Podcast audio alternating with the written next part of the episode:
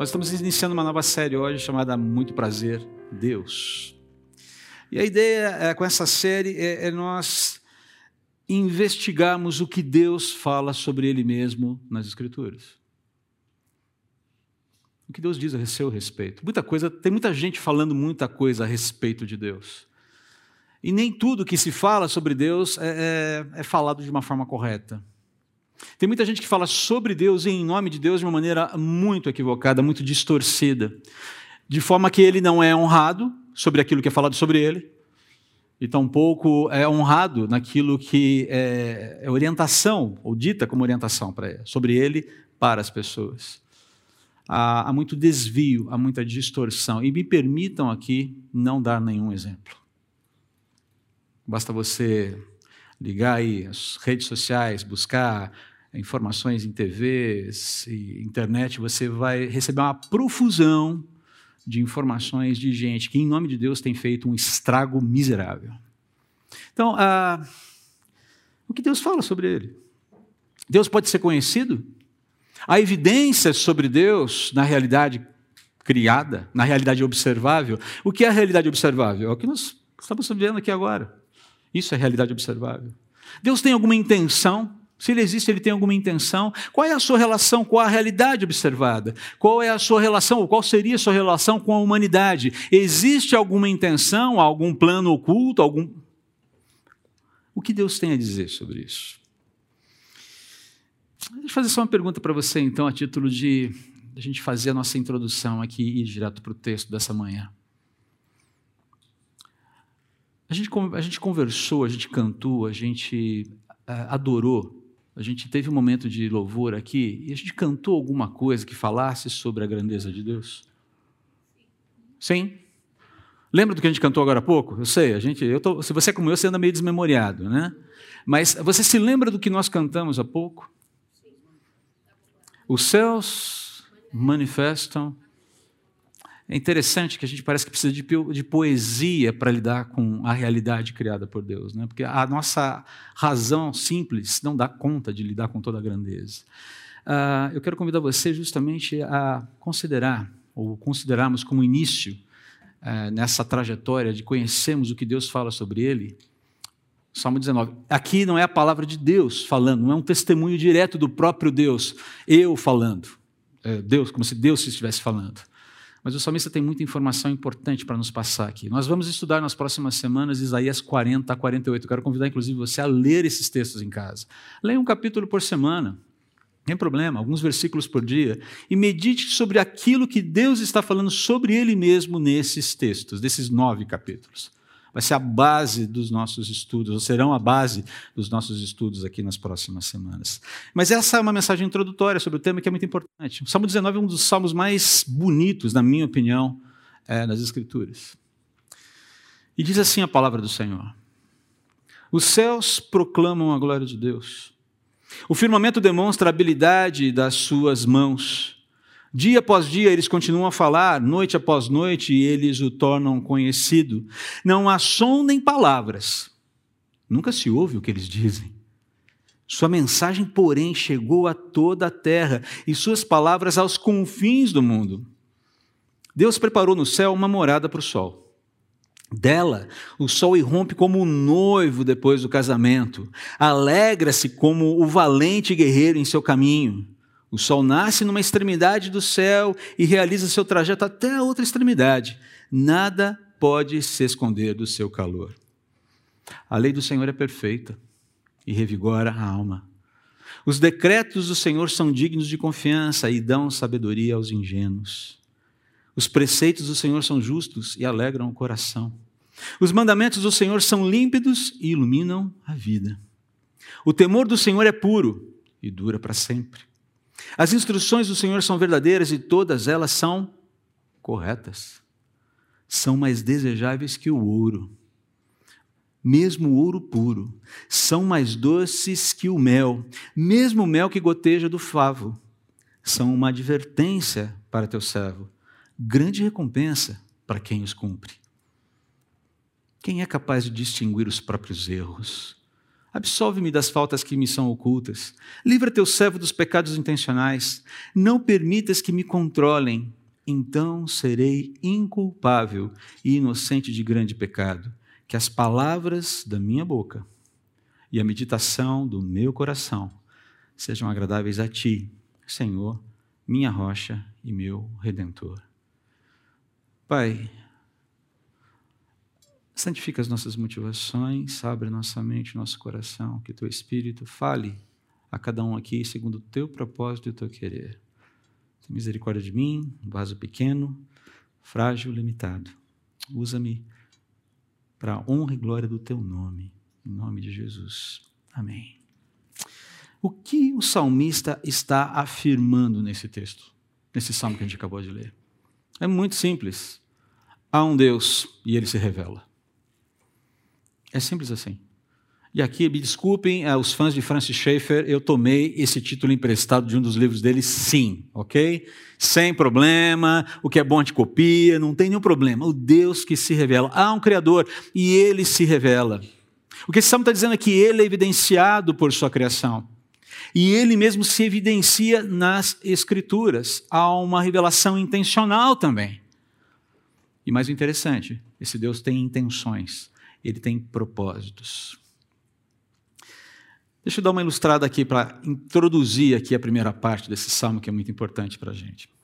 Existe um, um, pensamento na área de comunicação, o pessoal da área de marketing vai concordar comigo, a Axa já olhou, ok, é comigo. Né? Mas existe um pensamento na área de comunicação que dizem veio de Confúcio Axa, que viveu do século VI ao século V antes de Cristo, que diz o seguinte: uma imagem vale mais do que mil palavras. Isso é atribuído a Confúcio. Tá? Se foi ele mesmo ou não, não sei. Então, estou dizendo aqui. Né? Uma imagem vale mais do que mil palavras. Então, permitam aqui começar com uma imagem. Que tal essa? Essa é a nebulosa da hélice. Prazer, CB Moema, CB Moema. Você não está vendo essa imagem em toda a exuberância que eu vejo no meu computador aqui.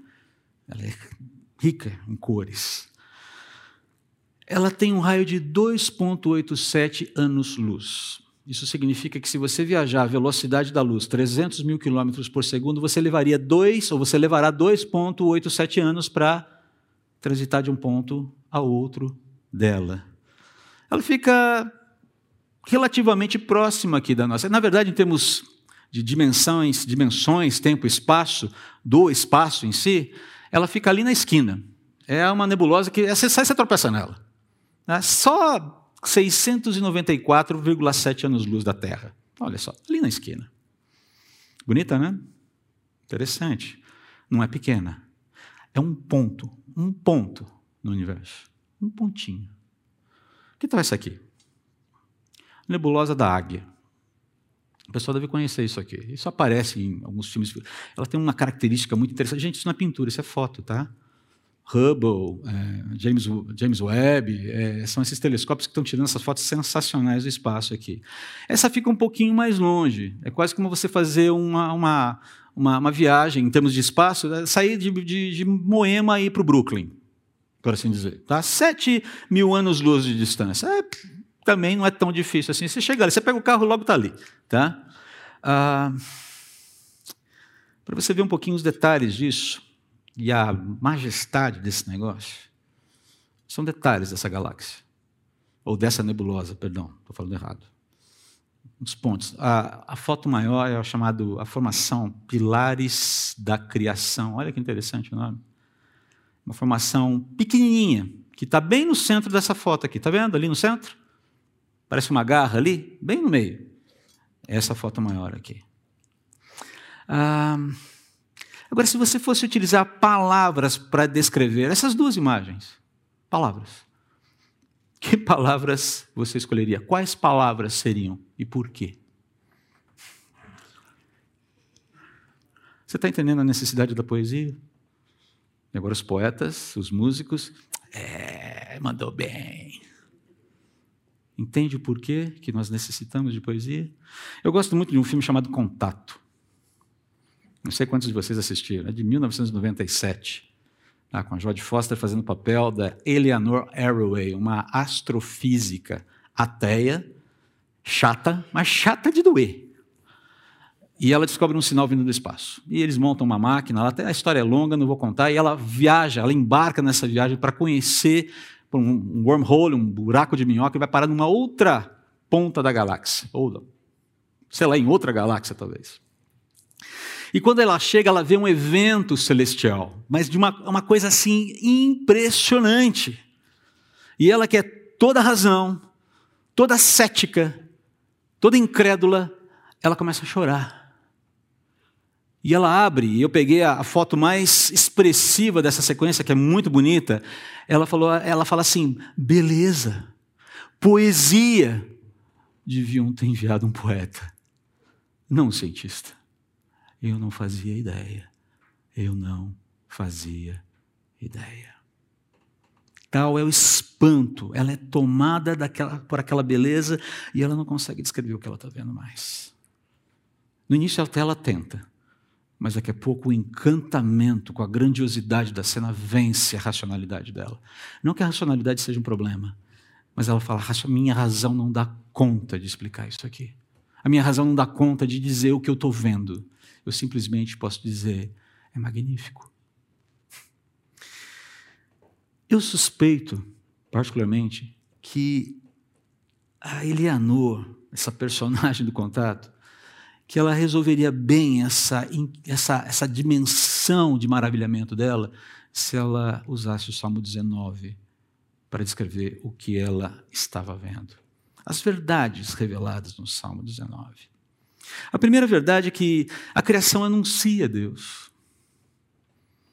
O que, esse o que o salmista está dizendo é que a criação ela, ela denuncia de uma forma absolutamente clara que existe um Criador. Queridos, beleza, estética implica sentido e implica propósito, beleza implica design, design implica inteligência, e inteligência implica uma mente, uma mente implica uma pessoa. A beleza não é aleatoriamente. Quem já estudou fractais que o diga. Já, alguém já estudou fractais aqui? Só eu que sou louco aqui. Ah, ok, deixa para lá. Pesquisa depois, dá uma gugada. Fractais. Você vai ver o que é aquilo. Coisa impressionante. Não é só uma questão de beleza estética, tem matemática envolvida. Um negócio impressionante aqui. O que o salmista está dizendo é que a finalidade da beleza e grandiosidade da criação é, é evidenciar, em primeiro lugar, o Criador, um Criador que também é grandioso, que também é belo, muito mais, inclusive, do que a, do que a bela criação, do que a, a, a grandiosidade da própria criação. É alguém capaz de imaginar, é alguém capaz de criar tanta beleza que ah, quando você olha para isso, quando você olha para a sua criação, sem sombra de dúvida, você vai chegar numa conclusão única, que é ele, existe alguém, existe uma mente, essa mente é poderosa, essa mente é grandiosa e essa mente é capaz de belezas indizíveis. E alguém capaz de belezas indizíveis deve ter uma mente belíssima. Deve ter uma mente brilhante, numa escala inimaginável. Agora, perceba, não se trata apenas de beleza estética, não se trata apenas de, de, de, de questões visuais aqui. Ele está falando aqui também, nesses versículos, a gente já leu, eu vou deixar só exposto para você, não vamos ler novamente por uma questão de tempo. Mas ah, o que ele está dizendo aqui é que essa realidade ela tem um, um, mecanismo de funcionamento que é assombroso, que é deslumbrante, que é vibrante, que é inexorável, ou seja, ele está acontecendo, gostemos ou não. Existem regularidade e complexidade nesse funcionamento, que evidenciam uma inteligência descomunal. Então, além da estética, essa mente poderosa é senhora da matemática, é senhora da física, é senhora da química. Essa mente poderosa é, é, é de onde deriva tudo isso. E tudo que vem a reboque em torno disso. Existe um elemento, existe um conceito dentro da ciência que é muito curioso, que, é muito, que, que inclusive causa um desconforto muito grande para alguns cientistas que insistem em negar a, a, ideia de um design inteligente no universo, que é a sintonia fina, chamado fine tuning. Eu não sou físico, eu não sou astrônomo, eu não sou astrofísico, mas é, é o suficiente para a gente entender o que está acontecendo aqui. O que é o fine Tannen. Alguém sabe? Alguém já leu isso aí? Já ouviu falar sobre isso? O que, que é, Rony? É um funcionamento complexo, mas num nível que a gente não consegue entender, mas tudo funcionando, colaborando para o todo. Cada parte, como um relógio, por assim dizer. Usando uma analogia muito, mas muito bobinha. Cada parte se ajustando perfeitamente ao todo. Quer ver um exemplo disso? Você sabe que Júpiter é o lixão do sistema solar. Se Júpiter não existisse, provavelmente a Terra já teria sido pulverizada pela quantidade enorme de asteroides que entram no, no nosso sistema. A gravidade de Júpiter atrai quase que a totalidade dos grandes meteoros, dos grandes, dos grandes asteroides, que naturalmente se dirigiriam para a Terra e ui, acabariam com a gente. Vai tudo para Júpiter. Aquela bocarra dele lá. Venha. Só um exemplo a nossa posição dentro do sistema solar, exatamente onde estamos, um pouquinho mais perto, seríamos incinerados pelo Sol. Um pouquinho, mas um pouquinho mesmo, um fio de cabelo, um quase nada. Mais distante, todo mundo morre congelado. E, no entanto, olha nós aqui. Quanto acaso, né, gente? Quanto. Está aí, aconteceu. Ah. Agora, o que é mais interessante, e o que o salmista fala aqui, tudo isso, toda essa regularidade, ela, ela testemunha graciosamente e continuamente sobre Deus. Está acontecendo continuamente. Essa ideia de que a, a, a, dia após dia, noite após noite, esse presente, essa realidade criada, esse funcionamento está aí, sustentando o quê? A vida. Você acordou hoje pela manhã e você não saiu voando por aí. A gravidade funcionou. Certo? Aliás, é, é, só para você acordou essa manhã porque você quis, né? Assim, eu coloquei o meu meu celular, último modelo, tipo XYZ, pá, pá, pá, pá, iOS, blá, Android, é por isso que eu acordei. Eu despertei porque o meu relógio tocou, porque eu fui dormir, porque eu tive uma boa noite de sono. Você despertou, você está vivo porque Deus permite. E você está sustentado porque Ele provê. Provê o ar que você respira, provê os recursos que você necessita para colocar o pão na sua mesa. Às vezes a mesa é um pouco mais elaborada, às vezes um pouco menos, mas a, o pão que chegou na sua mesa não foi o seu dinheiro simplesmente que comprou. Você podia, poderia ter dinheiro, mas esse pão veio de algum lugar houve a, a, a, na sua nascente ali da, de produção, houve trigo, houve matéria-prima que foi plantada numa terra que Deus criou, uma terra que Ele abençoou, por mãos que conseguiram entender como produzir esse negócio. E fazer esse trigo chegar a um lugar chamado padaria, que paulistanos amam de paixão, esse trigo, antes de chegar na padaria, passou por uma série de processos, claro, mas quando chega ali, você tem as mãos habilidosas de alguém que transforma uma farinha insossa, que você não, coloca, não colocaria na boca por nada nesse mundo, a não ser quando você leva trote na faculdade, em algo saboroso. E agora você ficou com fome, né? Pois é, aguenta mais um pouquinho aí. Percebe? O pão nosso de cada dia, ele não nasce na padaria. Gente, deixa eu falar uma coisa para vocês, né? Talvez, assim, desculpe ser irônico aqui, mas eu tomei cada susto com isso. Caixinha não dá leite. Isso vem de algum lugar. Um negócio chamado vaca. Tá? O leite não vem da caixinha. Envasado, é colocado na caixinha. Brincadeiras à parte, a questão é que nós vivemos num mundo que nós nos habituamos a ter as coisas ali sem pensar em como tudo isso é rico. Ok, tem conservante, tem bromato, tem isso, tem aquilo, mas na sua origem aquilo é, é bênção de Deus. Cada pãozinho que você come, cada manhã que você desperta, bênção, é provisão do Senhor, da sua soberania, desse Deus que cuida de todas as coisas que se revelam na sua criação. E essa realidade é inescapável. O salmista vai usar o exemplo do sol, por exemplo. O Elias estava aqui na frente e de repente ele falou: um dia de inverno. É, tá, é, esse inverno está inclusive nervoso, né?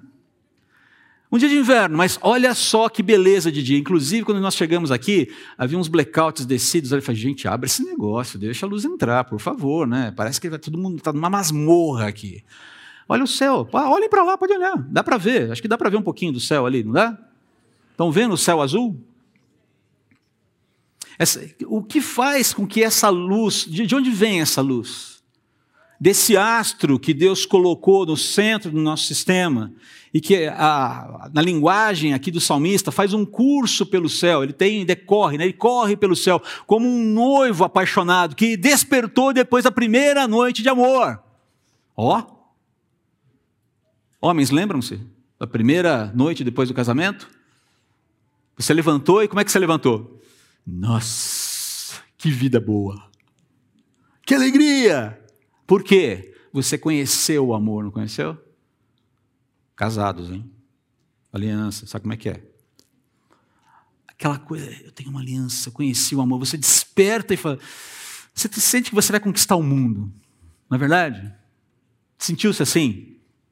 Na primeira manhã, depois do seu casamento? Nossa, eu vou conquistar o mundo. Eu domino, está tudo. Essa ideia de, de impetuosidade, de alegria, de vigor, de, de, de, de vibração. O salmista usa esse tal: o sol sai como um noivo depois da primeira noite. Ele, ele amanhece feliz, ele amanhece, ele rompe a alvorada e diz: Eu vou iluminar tudo agora. E ele sai como um guerreiro, ninguém segura, ele vai fazer o seu trajeto. E aí vem aquela fala bonita: e ninguém escapa ao seu calor.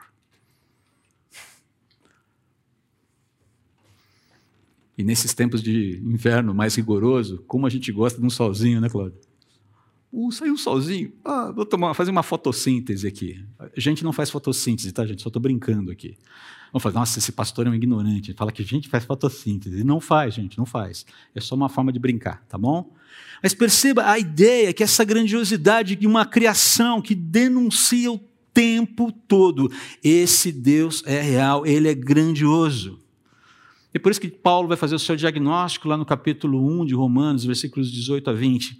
Assim, Deus mostra do céu sua ira contra todos que são pecadores e perversos por sua maldade, porque por sua maldade impedem que a verdade seja conhecida. Sabem a verdade a respeito de Deus, pois ele a tornou evidente. Por meio de tudo que ele fez desde a criação do mundo, podem perceber claramente seus atributos invisíveis seu poder eterno e sua natureza divina. Portanto, não tem desculpa alguma. Não adianta falar, eu não vi Deus, então, meu amigo, meu amigo, você não viu Deus, mas se você não consegue entender a obra das suas mãos, obra inclusive que beneficia você no dia a dia do seu viver, por favor, isso é falta de humildade. Na verdade, isso é falta de gratidão. Mas enfim, é interessante como são as coisas, né? E como até as pedras falam nessa hora. Robert Jastrow, um renomado astrônomo da NASA, fez uma observação muito curiosa sobre esse tema, sobre a realidade que está aí. Ele escreve o seguinte: Nesse momento, parece que a ciência nunca será capaz de levantar a cortina do mistério da criação. Para o cientista que viveu por sua fé no poder da razão, a história termina como um pesadelo.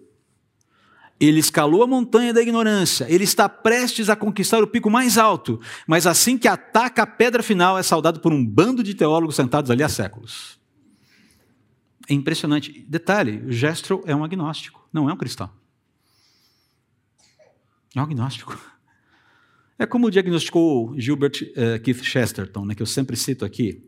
A tragédia de não acreditar em Deus não é que uma pessoa acabe acreditando em nada, mas é muito pior. Essa pessoa acaba ou pode acabar acreditando em qualquer coisa. Essa é a tragédia de não se crer em Deus. Mas o salmista continua sua poesia afirmando que Deus também se revela de uma forma intencional e propositiva. Não é só a criação que evidencia o Criador. Ele mesmo se apresenta de uma forma muito clara através das Escrituras. Deus tem uma carta de intenções para a humanidade e ele se apresenta nela. E olha só que interessante como ele vai construir essa ideia de maneira muito bonita. Ele vai trazer uma, uma série, vai fazer, ele vai fazer uma lista, na verdade, de sinônimos, mas também é, é, valores, virtudes que se complementam quando ele apresenta as intenções de Deus reveladas nas Escrituras. Olha só como ele denomina essa revelação intencional de Deus: lei do Senhor, decretos do Senhor, preceitos do Senhor, mandamentos do Senhor, instruções do Senhor, sempre é, a, tudo isso atrelado a Senhor. E aqui eu quero lembrar você que Deus, que, a, que o salmista usa aqui o nome pactual de Deus, Yahvé, Yahweh.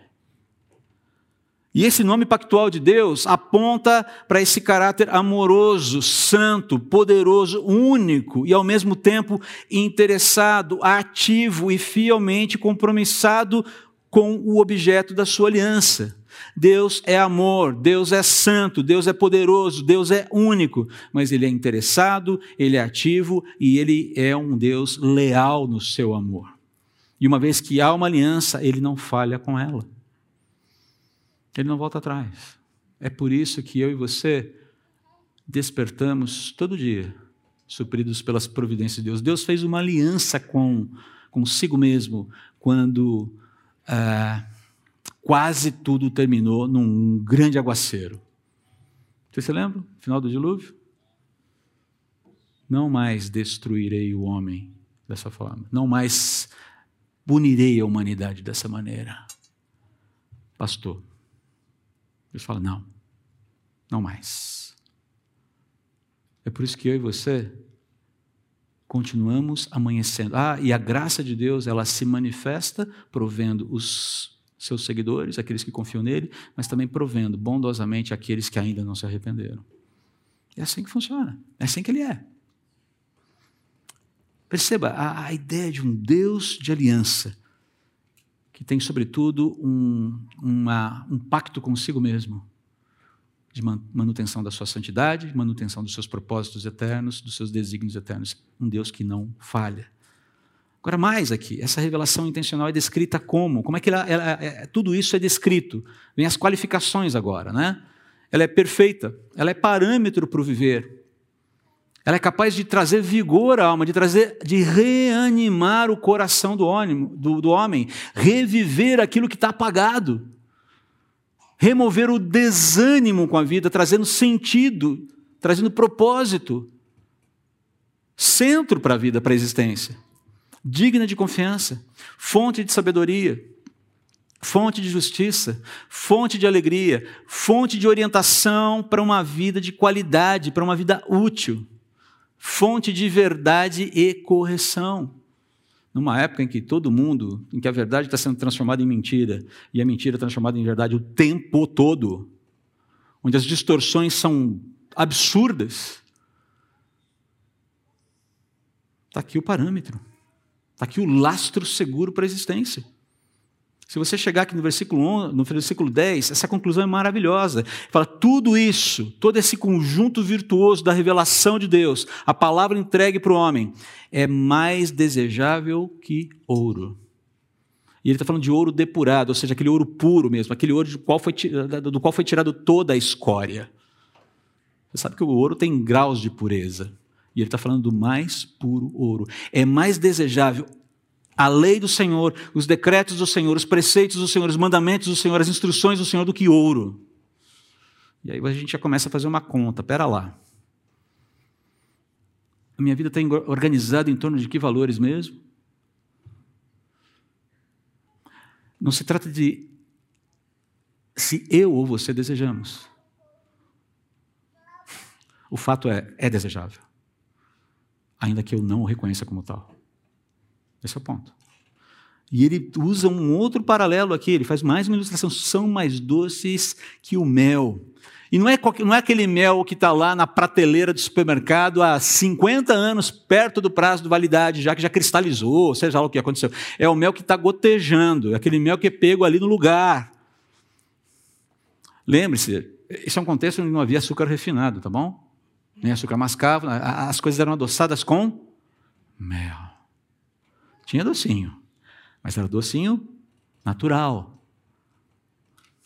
Ele está falando, é mais doce que o mel. E vou te dizer, eu não sei se você já experimentou mel de boa qualidade.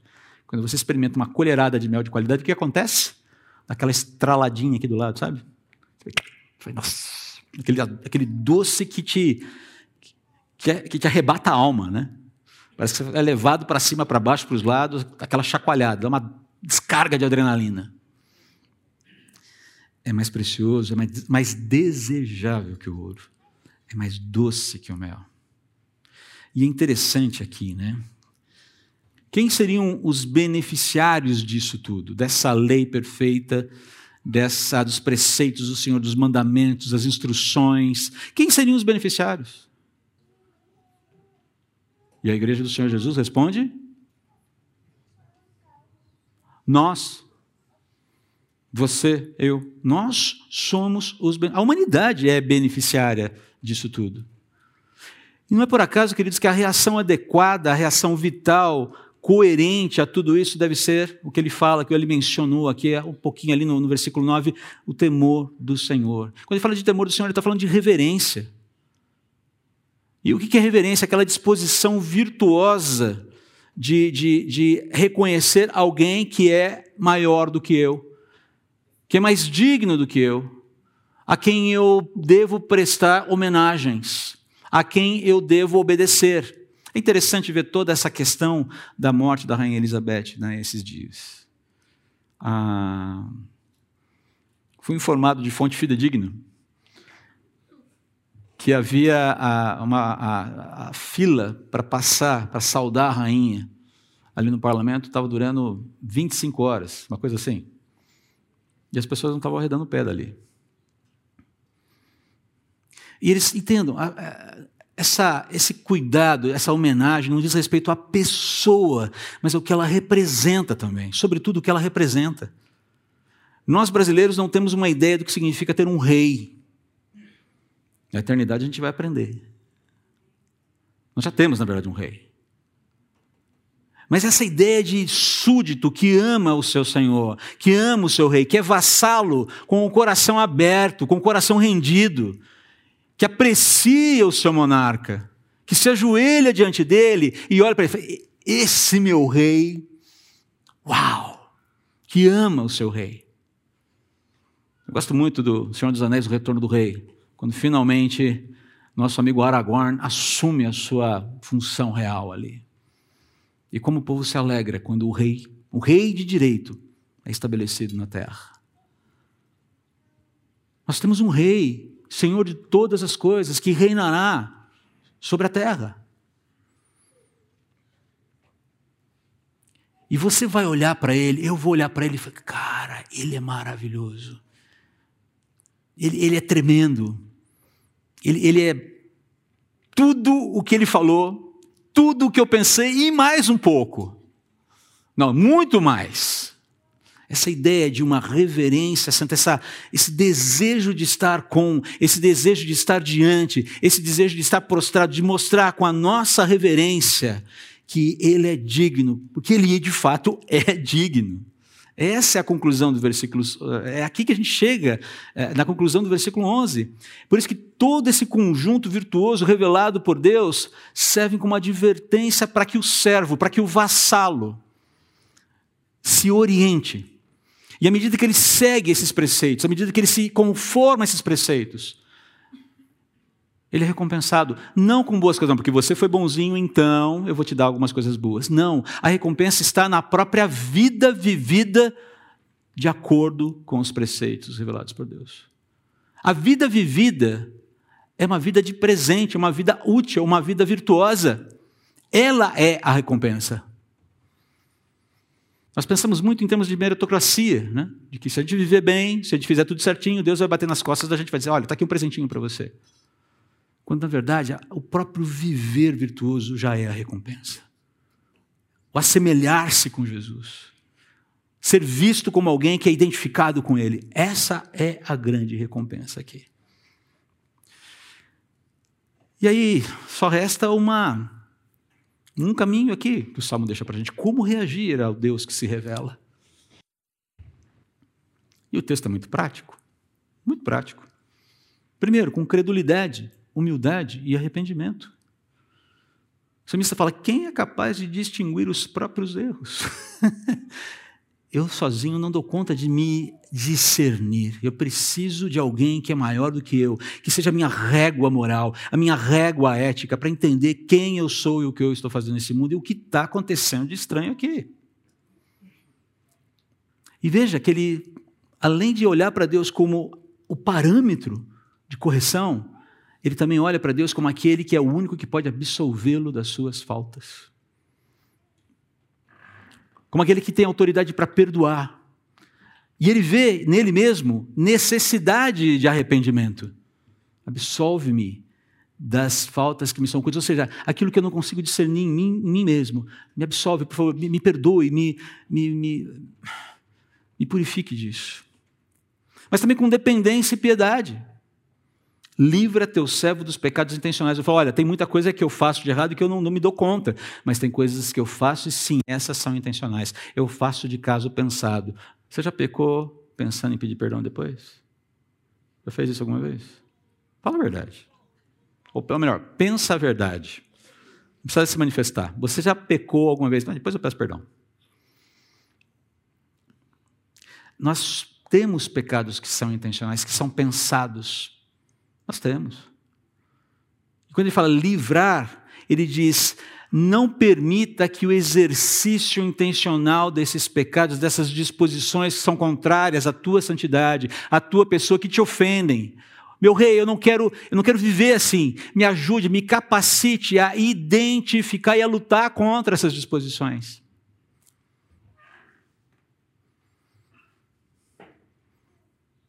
E o que é mais interessante é entender que nós somos capacitados pelo rei à medida que somos honestos com ele sobre as nossas fragilidades. Não que ele não saiba, ele já sabe.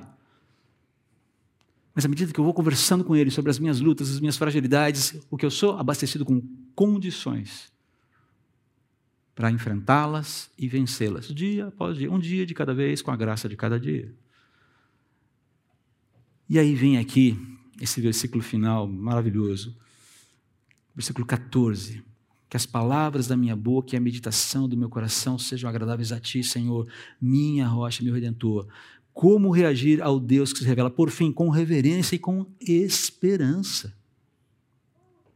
Que esse Deus que coloca um céu azul para a gente ver, que sustenta a criação, que faz com que o dia nasça e nos mantenha, o pãozinho quente chega, em casas mais simples, em casas mais abastadas, essas provisões são oferecidas.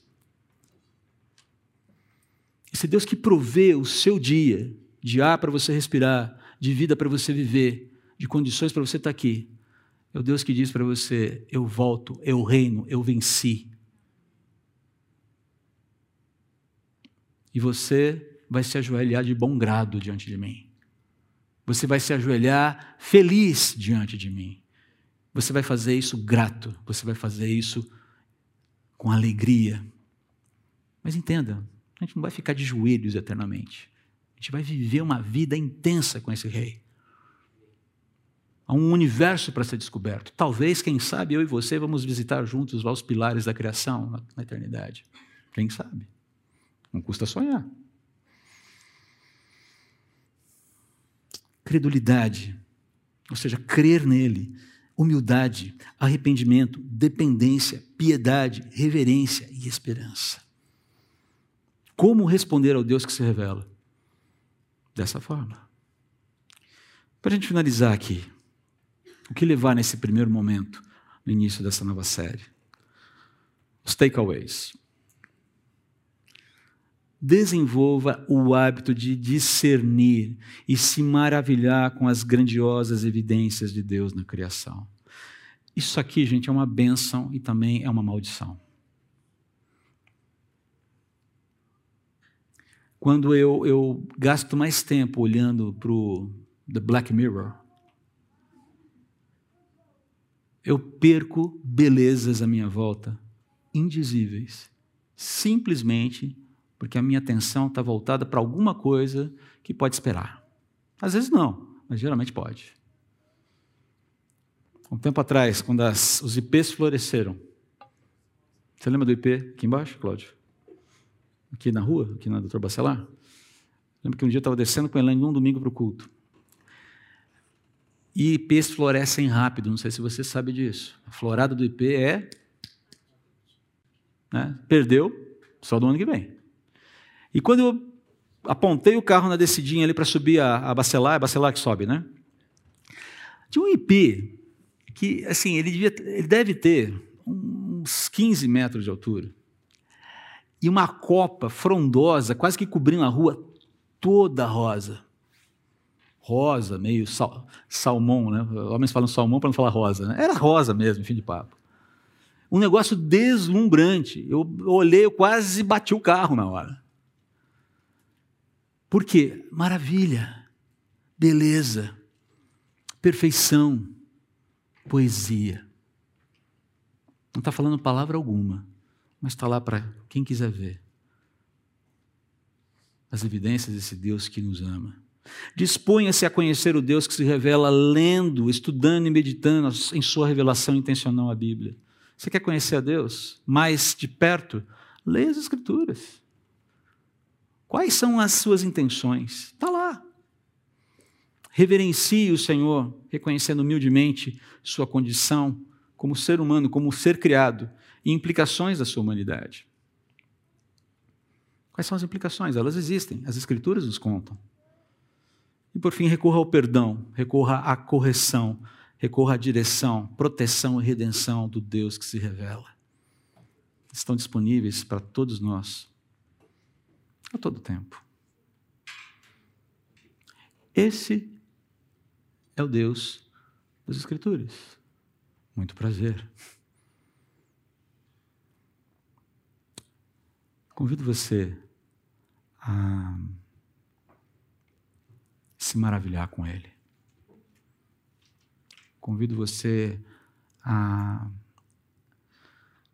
se sintonizar nele partir de hoje, a partir de agora. Fique atento.